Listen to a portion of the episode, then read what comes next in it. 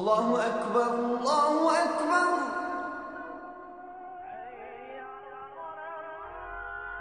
الله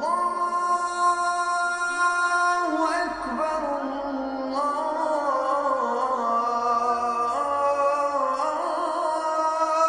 أكبر.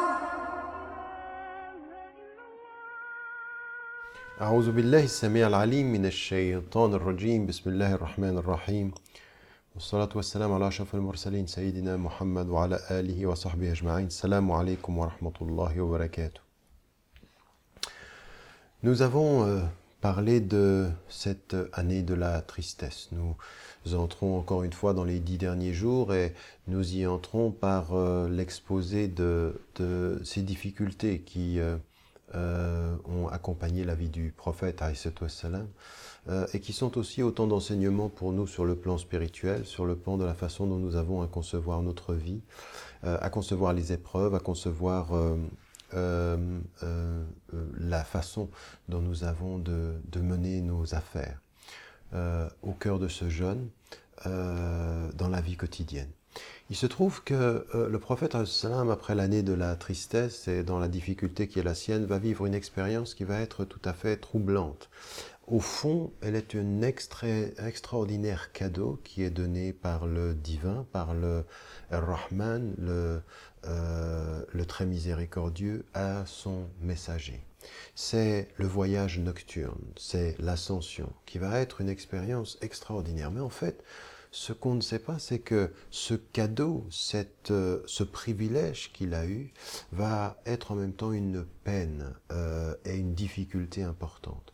Donc, un cadeau qui devient aussi euh, une difficulté dans la façon de gérer les choses. Le prophète, salam, alors qu'il euh, euh, se couche une nuit, euh, va euh, vivre une expérience pendant la nuit dont les savants diront, certains diront, elle est strictement spirituelle, elle est simplement de l'esprit, d'autres diront le corps et l'esprit, qui reste la majorité des savants, de cette expérience qui va le faire voyager euh, depuis la Mecque pour aller jusqu'à Jérusalem et puis ensuite de monter au ciel le plus élevé, c'est-à-dire au lotus de la limite, où euh, il reçoit la prescription des prières. Et quand il va vers Umm Hani, qui est euh, euh, à ses côtés, elle lui conseille de ne pas euh, parler de, de, de ceci. Euh, et pourtant, le prophète salam refuse et va en parler. Ce qui- qu'on va trouver dans le Coran, c'est cette formule qui va mettre en évidence ce, ce privilège. Subhanalladhi asra bi'abdihi laylan min al-masjid al-haram ila al-masjid al-aqsa. Euh, Alladhi barakna hawla c'est-à-dire euh, louange à Dieu qui a fait voyager son serviteur depuis euh, la mosquée, depuis euh, la mosquée sainte jusqu'à la mosquée la plus éloignée. Et donc en l'occurrence jusque euh, à Jérusalem. Et qui fait en l'occurrence euh, de ce moment, un moment qui est révélé, qui est euh, sanctifié en l'occurrence par le Coran, un moment très très important. Le prophète va recevoir les prescriptions de la prière, des cinq prières rituelles. Il y a la prière avant, mais il y a les prières rituelles. Et puis c'est à ce moment-là, quand il est en élévation euh, de corps et d'esprit, puisque quel que soit le mode de, l'expérience, eh bien il y a une élévation.